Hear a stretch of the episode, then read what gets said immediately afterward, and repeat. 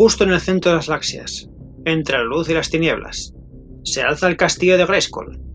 Durante innumerables siglos, la hechicera de Grayskull ha mantenido este universo en armonía. Pero los ejércitos de la oscuridad nunca descansan en su ambición eterna de conquistar Grayskull, porque aquellos que controlen Grayskull tendrán el poder, el poder de un ser supremo, el poder de un ser todopoderoso, el poder de convertirse en Masters del Universo.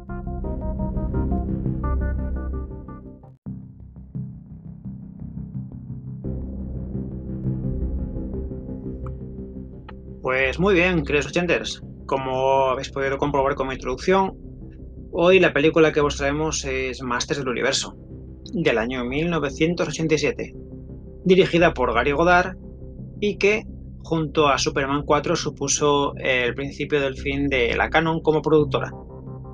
Pero en la película no podemos centrarnos solamente en lo que es la película en sí, sino que tendremos que remontarnos unos años hacia atrás para recordar cómo se creó el universo de Masters del Universo. El universo de Masters del Universo, nunca mejor dicho, valga la redundancia, empezó en el año 1981, cuando la factoría Mattel, conocida por su línea de juguetes, si os acordáis, son los responsables de que tuviésemos, o, bueno, nuestras hermanas, o nosotros podemos tener a lo mejor el Ken, son los responsables de Barbie. Pero Mattel buscaba ya una línea un poquitín más, digamos, más desarrollada, eh, un poquitín que fuese una línea, digamos, de acción. Y entonces se fijaron en la película de John Milius de 1900, que se, que se estrenaría, perdón, en 1982, Conan, el bárbaro, eh, si os acordáis, está protagonizada por Arnold Schwarzenegger con una impecable banda sonora de Basil Poledurius. Y lo que pasa es que se encontraron con un problema, ¿de acuerdo? Eh, si os dais cuenta, Estados Unidos pues, suele ser una sociedad, vamos a decirlo así de alguna manera, para lo que quieren, eh, son muy conservadores. Entonces, aunque estuviésemos a principios de los 80 y había más permisividad que de lo que hay ahora, Mm, meter una línea de juguetes centrados en Conan el Bárbaro, con todo el sexo, con toda la brujería, con toda la violencia que destilaba la, lo que era la propia película, pues iba a ser complicado que le diesen tanto la aprobación, tanto como su comercialización, como ni siquiera que empezase la, línea de producción. Entonces, ¿qué se decidió? Se decidió que, lo mejor que se podía hacer era eh, agarrar los, lo que son las maquetes de, los muñecos eh, y darle un, una, digamos, un giro por completo. Lo que se cogería sería al modelo de Conan, pero en vez de crear un personaje como Conan, se crearía eh, esa musculatura, pero eh, de color, con el pelo rubio y como así como media melena. Sí que se respetaría eh, más o menos lo que es el tema de, la brujería, del enfrentamiento entre el bien y el mal que podemos ver en la película Conan, pero sin el salvajismo propio de las novelas de Howard o de la propia película de John Milius. Así surgió la idea de, crear a He-Man y a, su, a su oponente, que sería Skeletor. La idea de Skeletor también eh, fue algo así un poquito entrebuscado. ¿Por qué? Porque uno de los dirigentes de Mattel recordaba que de pequeño él se adentraba en aquella atracción que era tan famosa que se llamaba el túnel del terror y él recordaba acojonarse de verdad al entrar en una de las de las en una de las vías de aquella atracción y toparse con, con un esqueleto que él siempre consideraba que, que acojonaba tanto que, que parece que era de verdad, que no, no, no era maquillaje. De hecho, años más adelante se descubriría que aquella atracción que él iba a visitar tuvo que ser cerrada justamente por eso, porque tanto los cadáveres como el propio esqueleto que él veía eran esqueletos humanos. Y aquella, de aquella época, pues claro, es una cosa que estaba totalmente prohibida. Entonces de ahí, de ahí surgió la idea de, crear a Skeletor. Lo único que se cambió fue que de ser un esqueleto normal y corriente, se creó un esqueleto, un villano súper musculado ¿vale? Para que te la idea de, a ver, de que voy a enfrentarme a, un superhéroe, digamos un superhéroe, por decirlo de alguna manera, al héroe, y la presencia del villano pues tenía que ser de igual o mayor envergadura que el propio que el propio He-Man. A su vez pues se crearon línea de juguetes de tanto de los villanos como de los como de los héroes. Teníamos a Matatams, a Tila, tendríamos a, a Battlecat, que era el, tigre que tenía He-Man, que luego con la espada de Gresco se transformaba en un, digamos, en un gran tigre de, en un tigre de batalla. Eh, tendríamos a Bestia, tendríamos a, a. Si, si, hay algún nombre que me salto, lo siento, pero no tampoco sí que vio muy mucho en la materia. Sí que tuve los juguetes, pero me falta, me falta, me faltan datos de todos los, muñecos.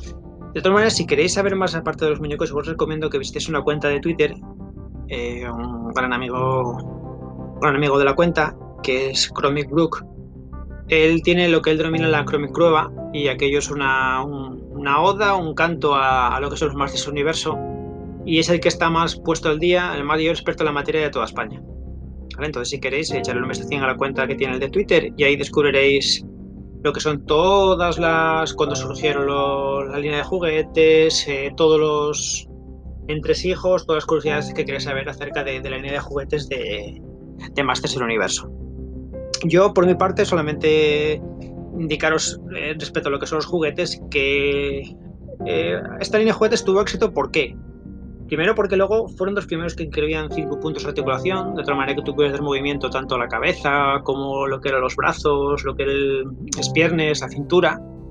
Pero aparte, eh, otro éxitos que tuvo fue que tú en el blister que comprabas, con el muñeco dentro y las armas que tenía, tú tenías unos pequeños cómics donde se narraban las, aventuras que tenía, las peripecias, aventuras que tenía He-Man con, con Skeletor era, eh, fue tal el gancho que supuso más el, cómic, ¿vale?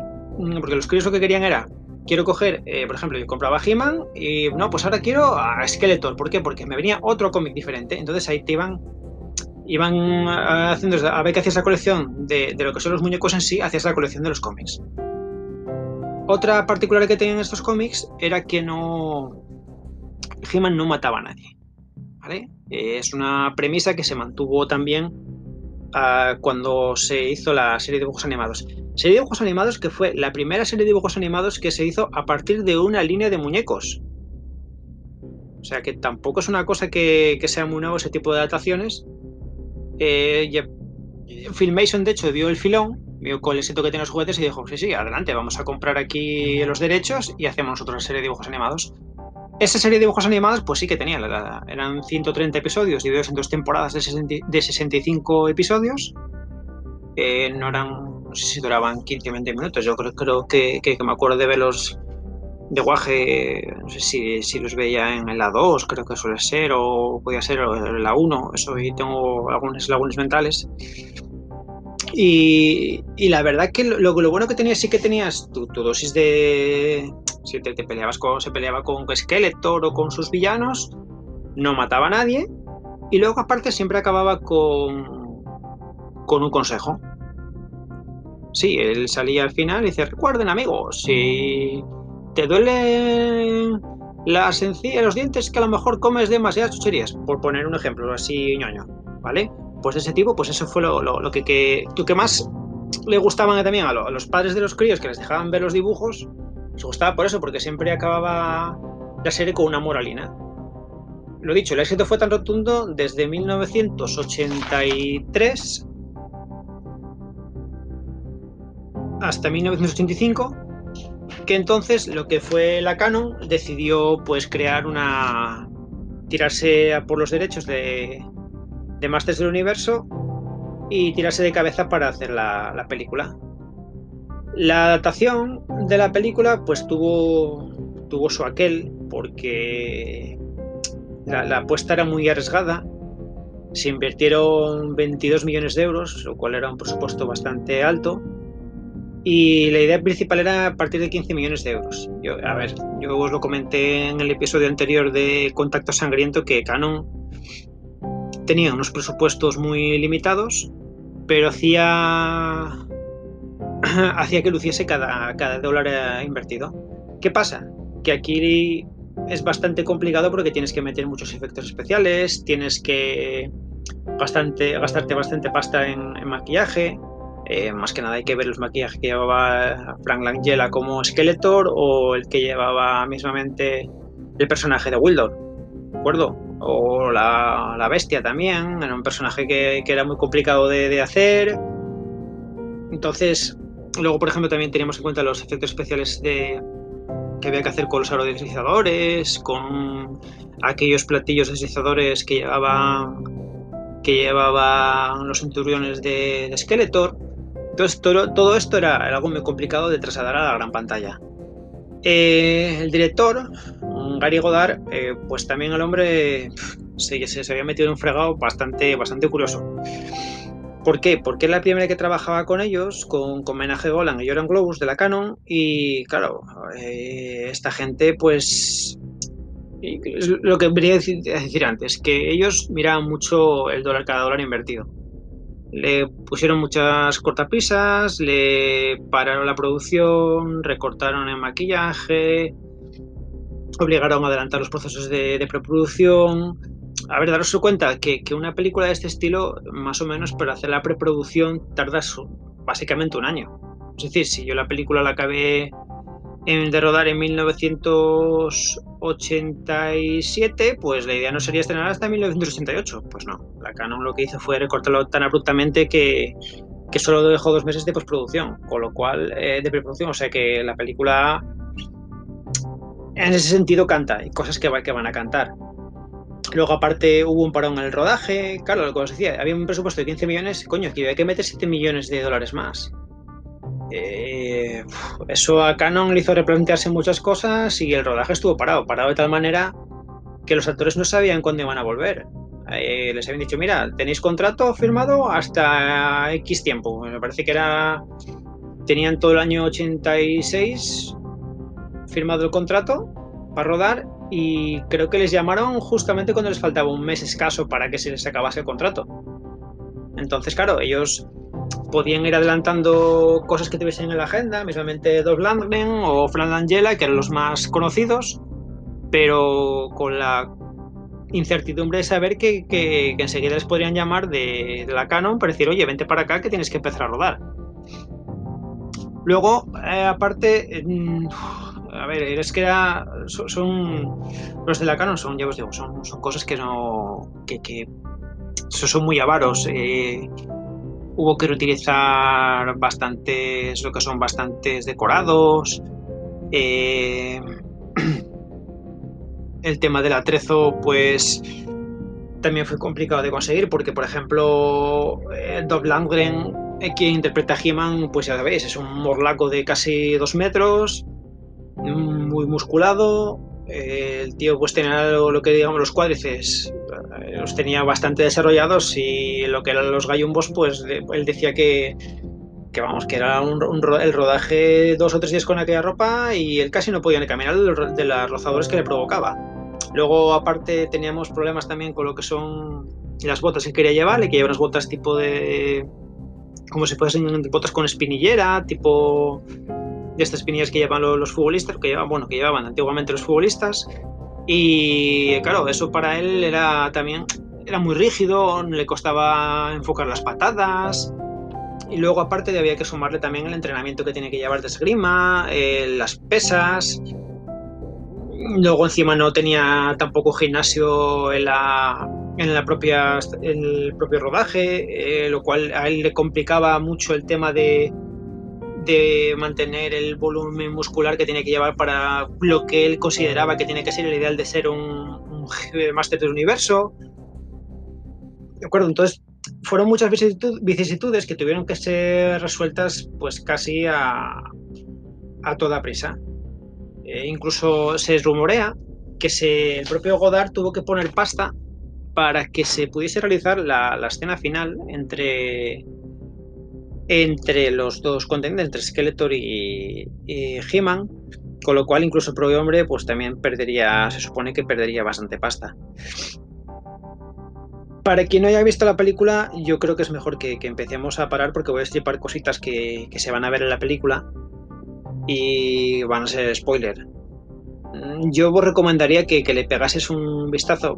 Voy a empezar eh, explicando un poquitín, antes de meterme en el terreno spoiler, yo voy a hacer al revés, que hago, por ejemplo, en el blog, que siempre, yo si, si me leéis en el blog, siempre suelo dejar abajo con un apartado de mi opinión personal, de cómo es la película. Y yo aquí creo que me voy a adelantar, ¿vale? Eh, vamos a ver, yo esta película llegué con 10 años, 10 años recién cumplidos. Yo tuve la suerte de poder verla en su estreno en cines. Sí, es lo que estáis pensando, la mayoría. Soy peino canas, sobre todo la, en la barba. Eh, soy un. Yo, me gusta decir que soy más que, que viejo, soy, soy vintage. Y la. Y a mí es que me, me, me, llamó mucha atención cuando vi el tráiler en la televisión. Aquí había dos canales. Millennials. Dos canales. Eso para vosotros era la, la rehostia. Pero sí, sí, de aquella solamente sobrevivíamos con dos canales. Aún me sorprendo cómo narices sobrevivíamos con dos canales, pero bueno, era la, primera y la segunda. No era ni la una, era la primera y la segunda. No había, no había más canales. Y de aquella, pues claro, a ver, eh, yo vi el tráiler. Eh, me acuerdo que estuve dando el coñazo a mi padre. Pues yo me enteré que se estrenaba en el cine el Maripeña, creo que sí que era el cine Maripeña, sí, el cine Maripeña, el cine Astur, que ya había dos cines en mi pueblo pues uno de los dos, sé que se estrenaba la película, creo que era en el Astur, que era el que estaba un, poquito más modernillo de aquella. Y le estaba pegando la, turra a mi padre con todo el tiempo que decía, venga, papá, llévame a ver la película, papá, te lleva a ver la película, papá, te lleva a ver la película. Papá llevóme a ver la película, dejándome la entrada, comprándome la entrada, dejándome a la entrada y dije, venga, cuando acabe la película vengo por ti. Eh, la película ya, a ver, tenía su dosis de violencia normalmente a, a mí no se me ocurriría ahora mismo dejar al guaje entrar solo a ver la película. Pero de aquella, pues bueno, las cosas se estilaban de, otra manera para que veáis el, cambio generacional de una, de una época a otra, ¿no? Pero bueno, que, que, me rollo, que me por los cerros de duda. Eh, la película, yo me acuerdo que nada más, nada más entrar, eh, lo que se oye es la. Lo primero que es la película es la, la introducción. ¿vale? Yo, yo con esa introducción a mí ya me ganaron introducción que os he leído antes, pues yo con esa introducción a mí ya me ganaban. Ya me ganaban, la música, luego la, música era una mezcla de, Superman y de, de Superman y de la Guerra de las Galaxias. Eh, estaba hecha por el popular Bill Conti y la verdad es que era una auténtica gozada. La película no es nada, yo sigo pensando que no es mala, sino que para mí es una muy buena película, con su falta de, digamos, falta de medios, eh, todos los problemas que, que, ocasionó la Canon, que ocasionó el homenaje en Golan y Joran Globus. A mí me sigue pareciendo una película bastante no aceptable, sino bastante potente, que yo sigo, yo cada vez que la veo sigo disfrutando de ella. Es raro que a lo largo del año no la consiga ver una o dos veces, de hecho la tengo guardada en el ordenador y el DVD lo tengo en casa también. En su época tuve el VHS también, y yo sí que la recomiendo porque es, es, que es que tú la ves y dices tú, es que me estoy acordando de los muñecos, me estoy acordando de las batillitas que me montaban en el salón de casa, o bueno, en una habitación. Es una vuelta a la infancia. Es una, una vuelta, pues seguramente para muchos nosotros en una época muy feliz. Eh, es cuando te juntas con los colegas y te ibas a, pues venga, yo tengo, yo me llevo Skeletor y pues yo qué sé, que tuviese a Skeletor o a Walter Cat y yo pues me llevaba a Orco y a He-Man y a Adam y me llevaba el castillo de Grayskull. Pues ese, eso son, son cosas que, al ver la película pues sí que te, te hace rememorar muy, muy buenos tiempos. Entonces, bueno, hasta aquí el periodo moñas del de señor Molano y nos vamos ya de frente a, lo que es la, la película, ¿de acuerdo? Vamos allá.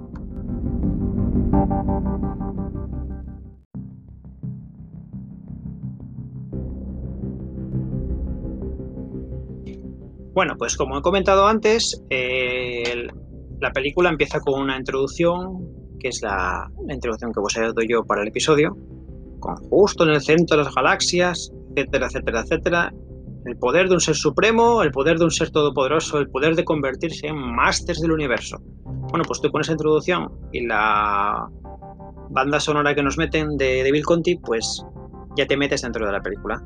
¿Qué es donde nos trasladan? Pues nos trasladan de frente a Eternia. Una Eternia donde Skeletor derrota a toda la resistencia, excepto a un pequeño grupo de, soldados, un pequeño grupo que es, que es básicamente Matatans, Tila y he No hay más. No busquéis más apoyo. O sea, ahí ya vemos cómo la Canon se, se ahorraba la pela. La, puesta en escena de Skeletor, pues ya de principio con aquel traje oscuro, pues te, te llama un poco la atención. No es el, aquel traje, digamos, un poco azulado o azul grisáceo que, que vemos en, en, los muñecos, pero lo que más nos va a sorprender es el, maquillaje. El maquillaje tan fantástico que hacen a, Fran Langella. Da absolutamente el pego, porque la, cara, digamos que es básicamente, yo diría que es clavadita una fiel, fiel reflejo de lo que eran los muñecos. Aquí hago un inciso. Muchas de las críticas que se lleva la película ha sido porque mucha gente ha considerado que esta película está basada en la serie de dibujos animados, cuando en realidad lo que lo que está basada en los muñecos. O sea, lo que hicieron Drugodar y toda su gente fue inspirarse en lo que son los muñequinos de, de Masters del Universo, toda la colección, para preparar la película. Lo mismo, por tema de presupuesto, no fue posible meter a, a todos los personajes que se querían meter. Mira, por ejemplo, Orco, que es uno de los personajes más, digamos, más emblemáticos de, la serie de televisión, aquel pequeño mago que, que flota, no pudo realizarse, tuvo que cambiarse por Wildor debido a, que todo el presupuesto que se podría usar para mantener, eh, digamos, en el aire a Orco, pues claro, te iba a repercutir en el resto de la producción. Entonces pensaron que mejor eh, cambiar ese personaje, crear a Wildor, que aún así a mí me parece que es todo un acierto por ese aspecto tan digamos, tan bonachón, tan, tan cachondete que tiene la película. Y por eh, usar ese presupuesto que se usaría para mantener el aire a Orco, pues usarlo, pues, por ejemplo, para lo que son los aerodeslizadores, para lo que eran las naves de, de asalto de, de Skeletor, que en realidad son dos nada más. O sea que tampoco ahí, ahí veis también el presupuesto cómo, cómo se ajustaba. y por ejemplo, por los efectos especiales de, del látigo que usa Blade, de la, lo que es el próximo los disparos, o para, por ejemplo, toda la parafernalia que rodea a lo que es el, el castillo de Grayskull. El castillo de Grayskull, hay que decirlo que de aquella fue el decorado más grande hecho para rodar una película. Digamos, el decorado más grande para rodar una película, el decorado más grande para representar lo que era un, digamos, un, pues un palacio, un templo y si vos cuenta, tiene muchas similitudes con lo que vemos en la Guerra Galaxias. Ya he dicho que el, responsable de la banda sonora era Bill Conti. Bien, pues el responsable de efectos especiales también había trabajado en la Guerra de las Galaxias. Y era ni más ni menos que, que Richard Enlund, que además consiguió, pues por ejemplo, uno de sus grandes aciertos fue los planeadores que tienen los centuriones de, de Skeletor. O también como la transformación que vemos al final de la película de Skeletor en todo un Master Universo con aquellas corazas de. con aquella coraza de dorada. Que si me permitís, yo creo que se, recuerda un poquito también a, la nefasta película esta que hay por ahí.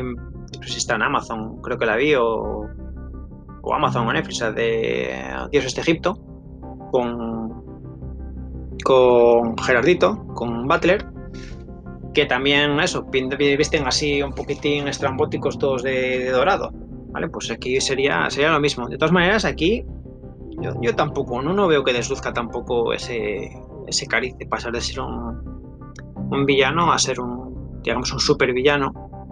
Y lo, lo marcaron bastante bien, lo, reflejaron bastante bien eh, llenándolo así con la, poniendo así con la, con la armadura dorada.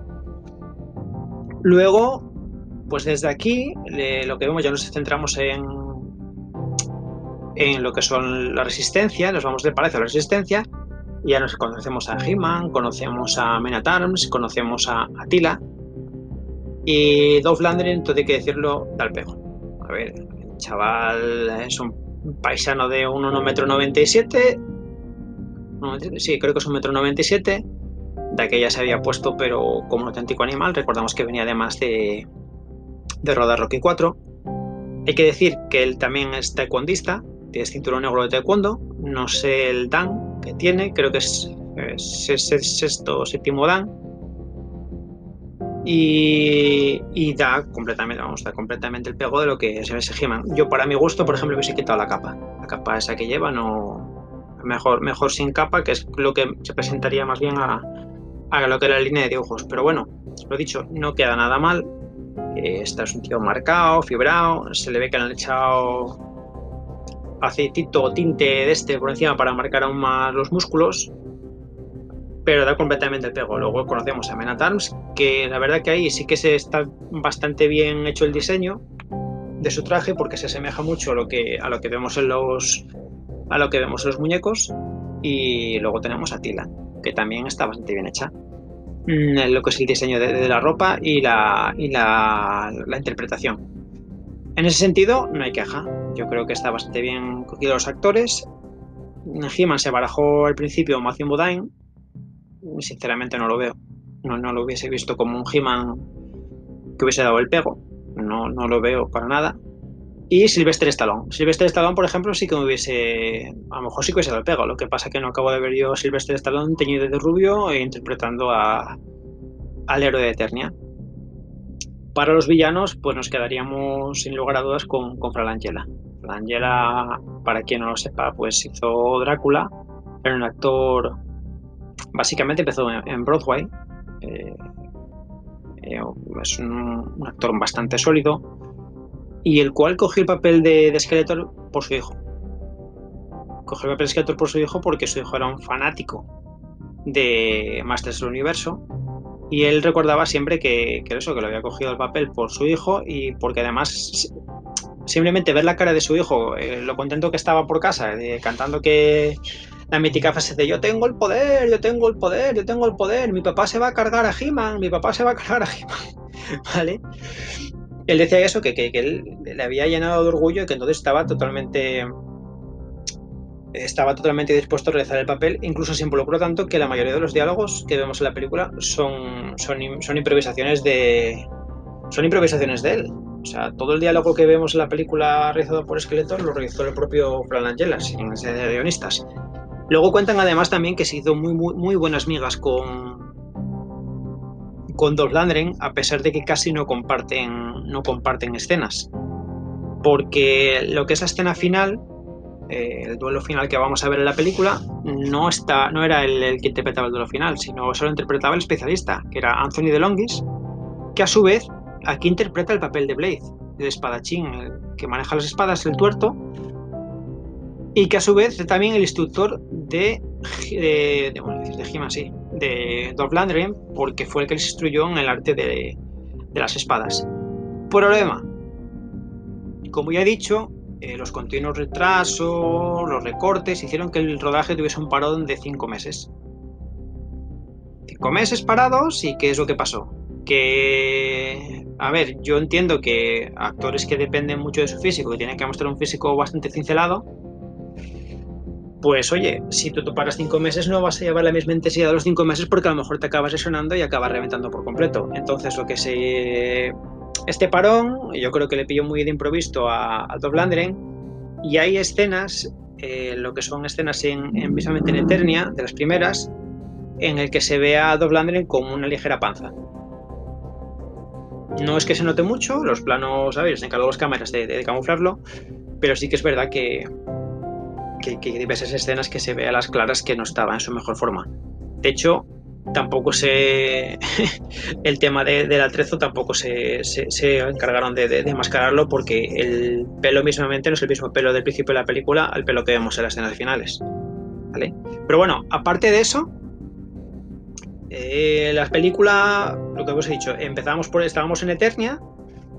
Eh, lo vemos una operación de rescate de He-Man, Menatams y Tila a, van a rescatar a Wildor y Wildor les explica que Skeletor tiene la llave cósmica a través de la cual ha entrado dentro del castillo de del castillo de Grayskull y se ha apoderado de la hechicera.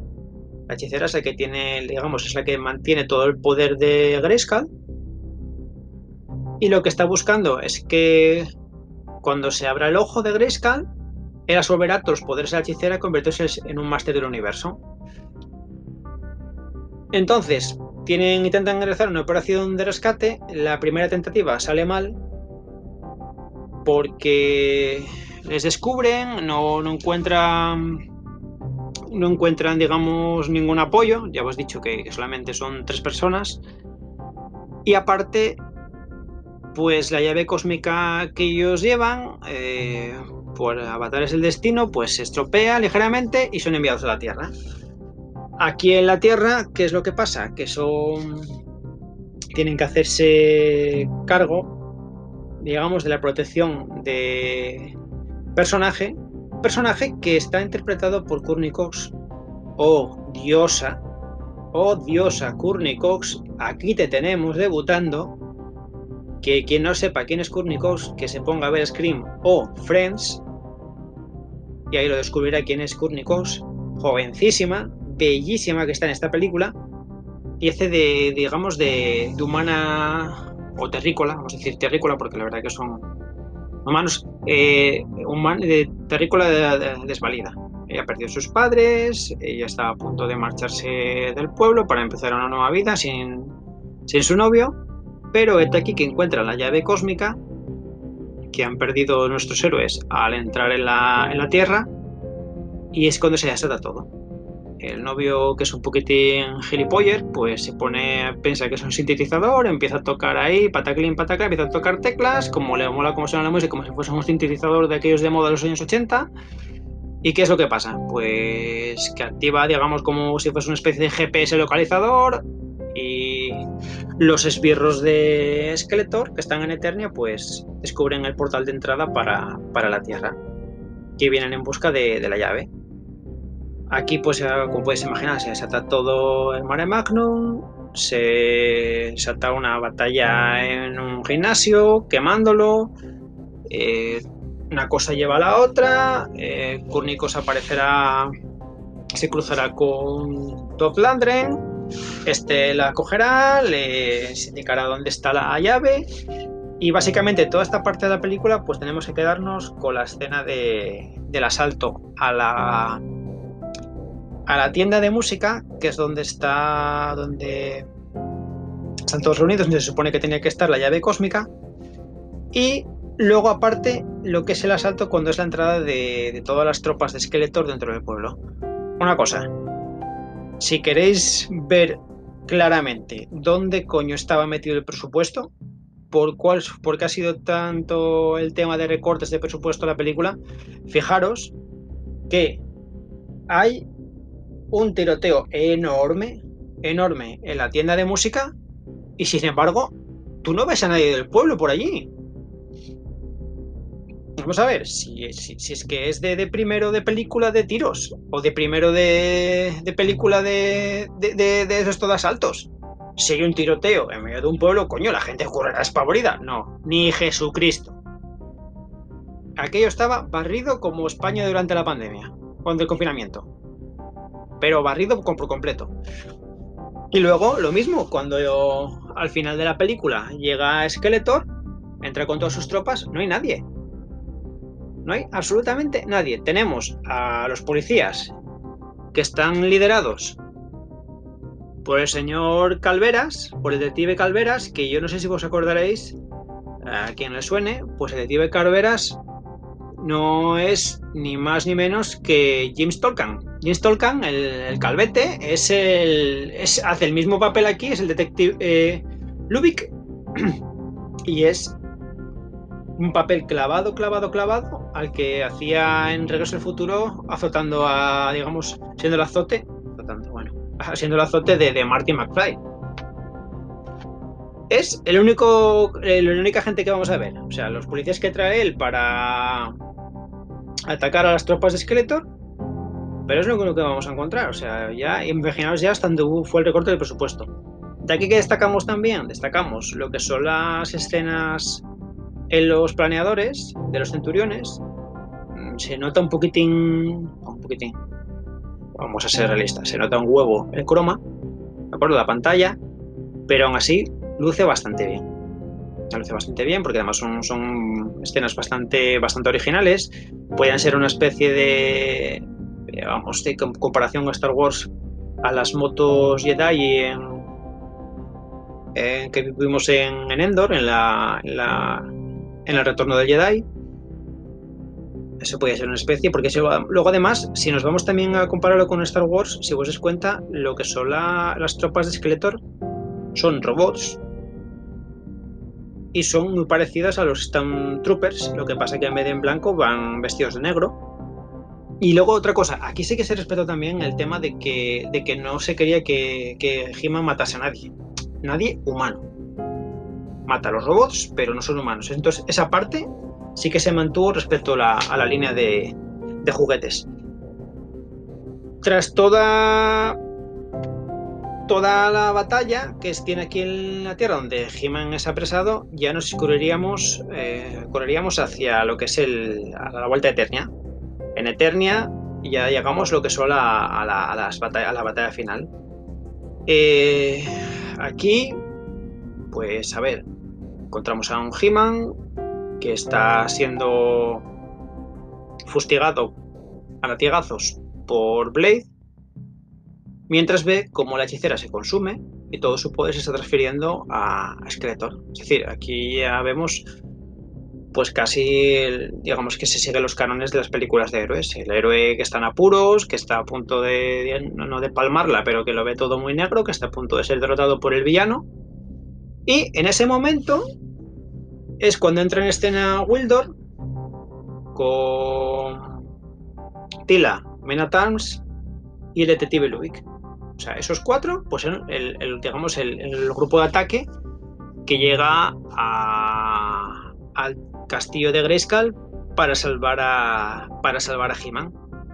En esos momentos de confusión, pues eso, He-Man consigue quitarse los grilletes, consigue deshacerse de Blade y se enfrenta al esqueleto. Como he dicho, esta escena no fue realizada por Skeletor, sino que fue realizada por Anthony DeLongis, ya que Fran Langella no era una persona que era muy tucha en, el, en esgrima. Es una escena súper conseguida, donde se llama al corazón de los aficionados, de los fans más acérrimos a los Masters del Universo, porque vemos como He-Man corre, agarra la espada de poder y nada más que la levanta pues hace como los cómics, ¿de acuerdo? Que os acordáis aquel rayo que se iluminaba en torno a la espada y que decía la mítica frase de Yo tengo el poder. Pues con aquello se lanza por a por Skeletor. Se lanza por Skeletor. Como he dicho, Skeletor eh, había, digamos, cambiado cuando estaba recibiendo los poderes de un Master Universo. Había cambiado de ser su traje negro a un traje completamente dorado Gracias a la espada de poder se carga el traje dorado y es arrojado a un pozo que hay en medio del castillo de Grayskull, un pozo de, agua hirviendo. Y allí perece. Vamos a hacer una pausa porque volveremos aquí. Vamos a volver al final de la película. ¿Vale? Vuelvo a repetir, si hay alguien que no haya visto la película, aquí sí que os digo que por favor paréis, porque voy a saltar un spoiler como la copa de un pino y que yo mismamente no me había dado cuenta hasta, digamos, creo que fue el año pasado que volví a revisionar la película. Yo hasta el año pasado no sabía que había una escena post créditos, eh, que es algo que no estaba muy muy estirado en aquella época, pues aquí en esta película hay una escena post créditos que tiene su porqué. ¿De acuerdo? Entonces, a lo que iba. Esqueleto es derrotado, eh, He-Man salva a Eternia de nuevo, la hechicera recupera su poder y consiguen volver a devolver a, a Courtney Cox y a su pareja a la Tierra. Eh, como he dicho, ella tenía un tenía una historia, eh, digamos que bastante triste. Sus padres habían fallecido entonces Wildor con la llave cósmica lo que hace que es que cuando vuelvan a los dos los vuelve atrás en el, tiempo para que eh, pues evite la muerte de, sus padres. Y aquí es cuando nos meten en la escena post-créditos que tiene aquel. ¿Qué pasa en esta escena post-créditos? Esta escena post-créditos vemos cómo la cabeza de Skeletor surge del pozo de agua hirviendo. Surge detrás, lentamente se da la vuelta y mirando a la pantalla dice, volveré. O sea, que no es cosa de... No es cosa solo de, de Arnold Schwarzenegger, sino que también lo usó Fran Langella, que esta escena fue completamente improvisada por él también. ¿Vale? ¿Por qué digo que esta, frase tiene, esta escena tiene su aquel? Tiene su aquel porque esperaban que la película fuese tan, digamos, tal pelotazo que se estaba preparando una secuela. Una secuela que estaría dirigida por el señor John Hyams y no sería protagonizada por Dolph Langren. ¿De acuerdo? La, la película estaría protagonizada por un surfista que sería Lee Hamilton, que si no lo conocéis, pues yo tampoco lo conozco. La verdad, no tenía ni idea que era, sé que era un surfero. Perdón, el, director iba a ser Albert Pion. Estoy metiendo yo la. Siempre me lío con los dos, con Hyams y con Pion. Pues era Albert Pion el director. ¿Vale? Eh, la película estaba en, proceso, de hecho tenía título y todo, era Masters del Universo Cyborg. Y aquí ya nos dejaron pues una pista. La pista es que como no había pasta para hacer la secuela, debido a que, como dije al principio del episodio, Masters Universo junto a Superman 4 fueron los responsables de la bancarrota de la Canon, lo que se hizo fue que como estaban los decorados todos preparados, todos comprados y tenían 25 días para devolverlos, esos 25 días se aprovechó Albert Pion para rodar Cyborg con Jean-Claude Van Damme. De hecho, eh, hay, escenas en la película de, de, Cyborg que, si nos damos cuenta, pues son paisajes que ya hemos visto en la película de Masters Universo, sobre todo las escenas del principio donde vemos la imagen de esqueleto reflejada en el cielo, aquellas escenas, pues lo vamos a volver a repetir casi, diría que plano, hay un par de planos que son calcados lo que vamos a ver en, en Cyborg, los terrenos desbastados que, que, surge, que, surca Jean-Claude Van Damme. Eh, Dolandren siempre dijo que, que no, no estaba muy contento con su papel, de hecho no, él siempre dijo que no, no le había gustado para nada la película, que, lo hubiese enfocado de otra manera, pero bueno, que las cosas que él entendía que, el presupuesto pues había sido recortado, que Godard había tenido un mogollón de presiones y que, claro, que él, por mucho que le hubiese querido hacer las cosas de otra manera, pues que él entendía que, que manda prima el dinero, pero que no estaba dispuesto a volver a realizar otra película de Masters Universo. Eso lo dijo en aquella. Una vez pasado, tenía que haber pasado dos o tres años, una entrevista que, que, salió en. Yo recuerdo que la había leído en, fotogramas, que él decía que no, que bueno, sí, que, había sido secuela, que él no estaba dispuesto a repetir un papel como aquel porque había tenido un mal recuerdo de la película. Sin embargo, a raíz de lo que es la, el rumor, bueno, el rumor no, ya está confirmado, que hay un nuevo proyecto de una nueva película de Masters del Universo, él dijo sí que estaría de hacer un, un cameo o si quieren hacer algún papel más más desarrollado que la, nueva película, bien no sé, como él decía que, le gustaría, pues, por ejemplo, ser el padre de, Adam, que no, le vendría mal por, edad, ¿no? Para esta película nueva, el protagonista es Noah Centineo. Eh, yo sigo sin verlo también. Noah Centineo me parece un chaval que no tiene musculatura, no tiene empaque, es, moreno también, pero bueno, aquí es lo de siempre. Luego ves la película y te sorprende porque eh, este tipo de polémicas están a la orden del día. Pasó con Daniel Craig cuando se puso a hacer la película de cuando iba a hacer James Bond en Casino Royale. No, es que un James Bond rubio. Ah, pues mira, pues un James Bond rubio, pues que ha sido junto con, en mi opinión, junto a Serson Connery, eh, los dos mejores James Bond de la historia. Entonces, nada, habrá que esperar a que sí, sí es verdad que se normaliza todo con el tema de la pandemia y sale adelante el proyecto y la película, pues bueno, sale adelante. Luego Netflix tiene otros proyectos, creo recordar. Uno era, mm, se llama Masters Universo Origins. Está detrás Kevin Smith, el cual además hace muy poquito, muy poquito publicó lo que va a ser la banda sonora, la, melodía principal. La verdad que es un puntazo de melodía. Y luego creo que estaba en marcha también otra película de animación con, con Netflix. ¿De acuerdo? Entonces se supone que vamos a volver a tener una nueva fiebre de, de ese universo. De hecho, eh, según le leía a Chromic, se sacó también una línea llamada Origins, con los juguetes originales, bastante los juguetes originales. Lo que no me di cuenta es si, si tenían también los, los, cómics pequeñitos que teníamos, nosotros de la infancia metidos dentro de los blister. Pero bueno, yo eso ya os he dicho, que como lo dije al principio, mejor vos echéis un vistacín a lo que es la cuenta de, de Chromic Brook. Eh, le veis algún vídeo que tiene por ahí de la Chromic Cueva y veis lo que es una persona que está totalmente enamorada. Eso es, no es pasión, es un enamoramiento total absoluto por los masters del universo. Y si tienes alguna duda de, los masters, pues le preguntáis a él, que es una persona súper encantadora.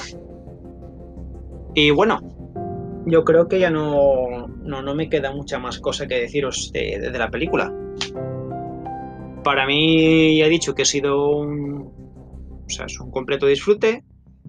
Es una oda a la infancia porque te retrotrae a una época en la que nosotros en vez de andar con la consola o estar encerrados en casa, a ver, ahora sé que, sé, que es lo que toca por las circunstancias, pero hasta hace un año podías ir a la calle a jugar con los muñecos, ¿no? Pues eh, los críos tiran ahora más para la consola y nosotros lo que hacíamos era jugar, pues íbamos a casa de Paquito, casa de fulanito, y jugábamos con los Masters del Universo y la verdad que son, son recuerdos que te traen recuerdos entrañables.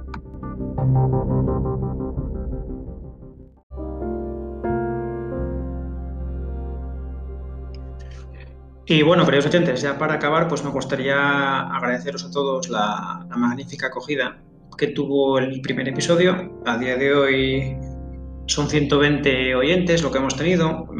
Para llevar apenas 10 días a mí me parece un éxito porque yo no esperaba tanto, la verdad. Y daros cuenta que, que la, página lo que intentamos es hacer esto como un hobby, eh, transmitir nuestra pasión, aquellas películas que alquilábamos en el videoclub y que queríamos retrotraerlas de otra vez de vuelta, bueno, en el videoclub o que las habíamos visto hace añísimos en el cine, ¿no?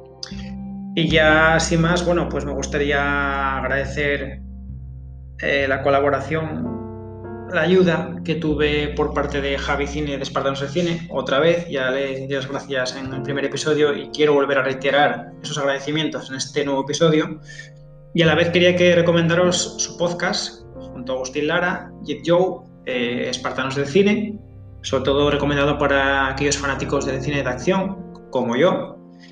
Y luego también me gustaría recomendaros eh, unos nuevos podcasts que he encontrado en estas últimas semanas, que, he estado con, de baja, como todos sabéis. Los que me conocéis por Twitter ya sabéis que, que he tenido problemas de, de rodilla. Y bueno, pues he aprovechado para descubrir a Claquete de Acción, He aprovechado también para reengancharme a Mando la Cabina, para volver a escuchar Carne de Videoclub y al amigo Vele, pues agradecerle la invitación a Un Memento y Volvemos, que también me parece un podcast de, de lo mejorcito que hay. Sé que hay muchos más y mi idea es, pues bueno, y recomendároslo a cuando, según vayamos publicando todos los episodios. Yo no tengo nada más que deciros, os espero en el siguiente episodio que prometo que será bastante potente. Quizás, quizás, quizás sea una película de hostias como panes, casi seguro. Y nada más. Recordaros que nos tenéis en redes sociales, tanto en Facebook como Twitter como Instagram, como más que cine de los 80. Os recomendamos seguirnos. En Facebook yo no estaré, en Facebook está mi compañero Germán y mi compañero Víctor y mi compañero David.